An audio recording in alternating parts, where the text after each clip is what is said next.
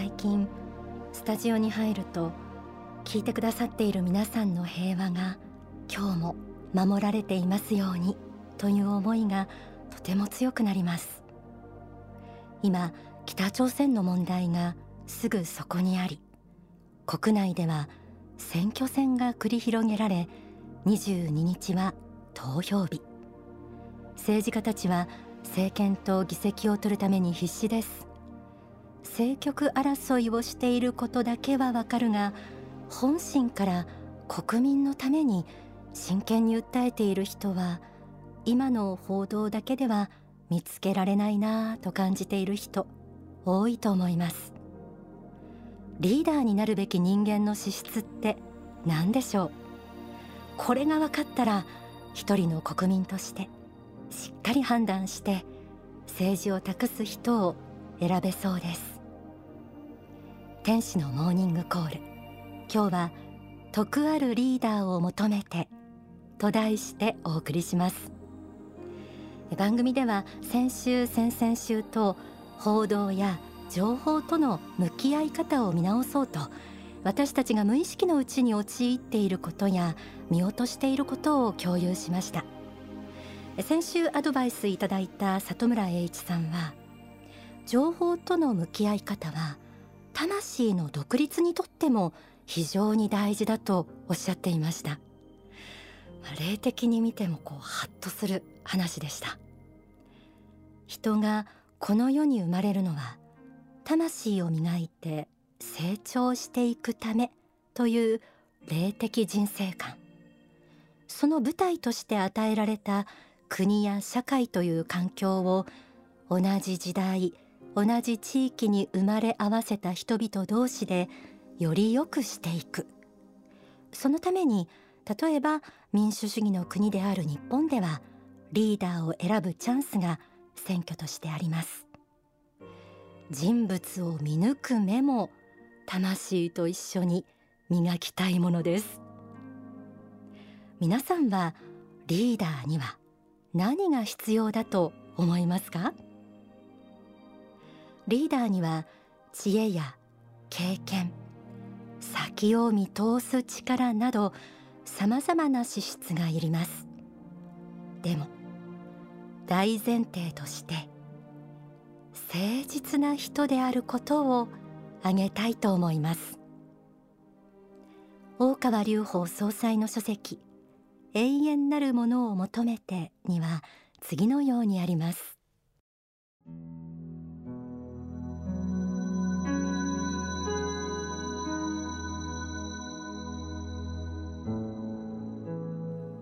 中国には伝統的に広告学というものがあります。広告というのは面の皮が厚く心が石炭のごとく黒いということです。これに比べて日本の明治維新の頃からの英雄には確かに面の皮が厚い人はいたかもしれませんが心が真っ黒という人は割合少なかったのではないかと思います。例えば吉田松陰の場合心が黒いなどということは決してないと思います。全くの正直真っ正直です。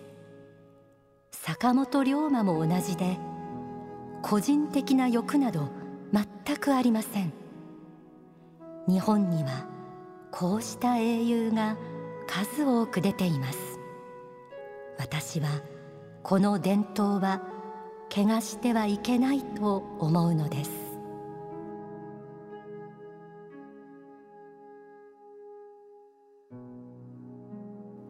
どんなに耳に心地よい言葉を並べるのがうまくても心の中は真っ黒というのであればその人は人の上に立つべきではないしそういう人には立ってほしくありません。他人にも自分にも嘘をつかない誠の人こそリーダーになるべきでしょう。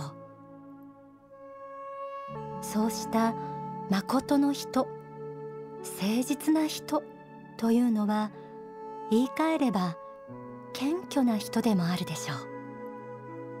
その意味では何らかの信仰を持っているということも大切です。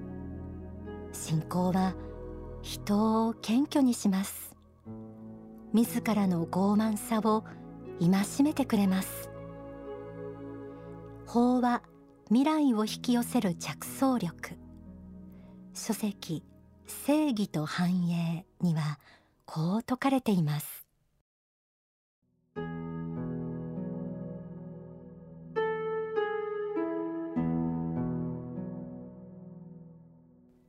実さのもとは何かと考えるとやはり神仏への信仰心があることが大事だと思うのです。この世を超えた世界から自分たちを見下ろしている存在があるということを信じていると誠実さというのは出てきます。彼らがいつも見ている。自分を見ているんだ。という気持ちを持っていれば誠実に生きていかなければいけなくなります。誠実さのもととして人間界で決めたものが全てではないのだと認めることが非常に大事なことなのです。神仏というものの存在を認め人間の非や間違いを正し自分を日々に正して正しい方向に向かって発展繁栄していくことです。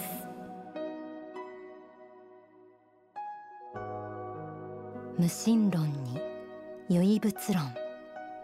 信仰なく生きているとどうしたって傲慢になってきます。それは自分が神になり変わってしまうからです。歴史の偉人たちの多くは強い信念を持ちその奥には神仏を敬う心信仰心がありました。人知を超えたものへの謙虚な心がありました。神様がいると信じられるからこそ神様の願われる世界を実現しよう。そうした信念も湧いてきます。一方リーダーと言われる人の中には右にも左にも良い顔をする方美人な人もいます。そうした人は一見お人よしにも見えますが単に批判から逃げているだけという場合もあります。書籍国家の気概には次のように説かれています。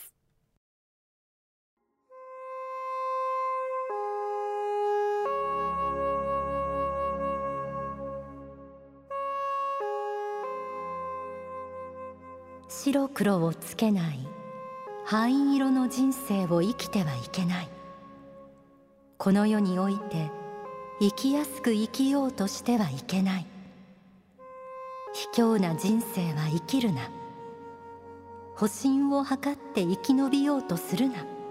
ということです。その意味での潔さは必要だと思います。自分の良心に照らし真理に照らしてこれは言わなければならないと思った時には信念を貫くこと人間としての誇りを貫くことが大事です。それを失いこの世においてそこそこ出世したそこそこお金がたまった周りから褒められた。名誉を得られた。などということがあったとしてもそのようなものは偽物です。やはり自分の良心に照らして正直に生きることが大切だと思うのです。今必要なことは本音できちんと正論を言える人が出てくることです。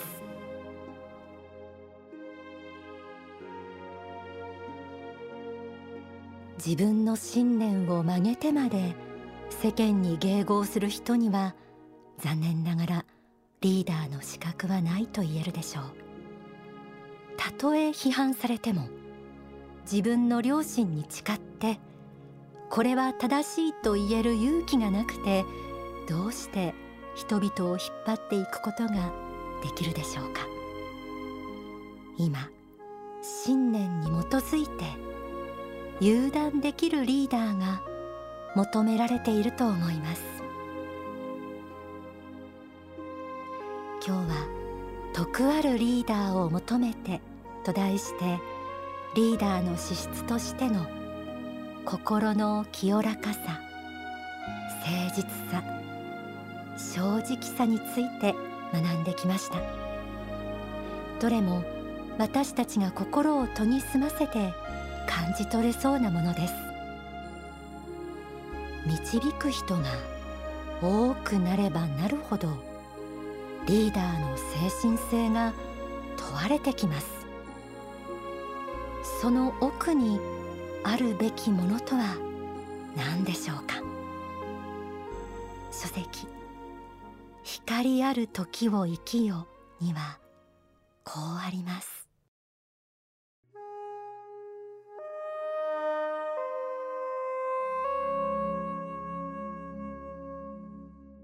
徳がある人というのは他の人々への愛の思いを持ち続けてきた人のことを言うのです。人の心の中は分かりません。地上を去った世界では心はガラス張りのためすべての人の心の中がわかりますが残念ながら地上の世界ではわかりません。かし皆さんが心の中で思い続けてきた内容は確かに皆さん自身の魂の光として現れてくるのです。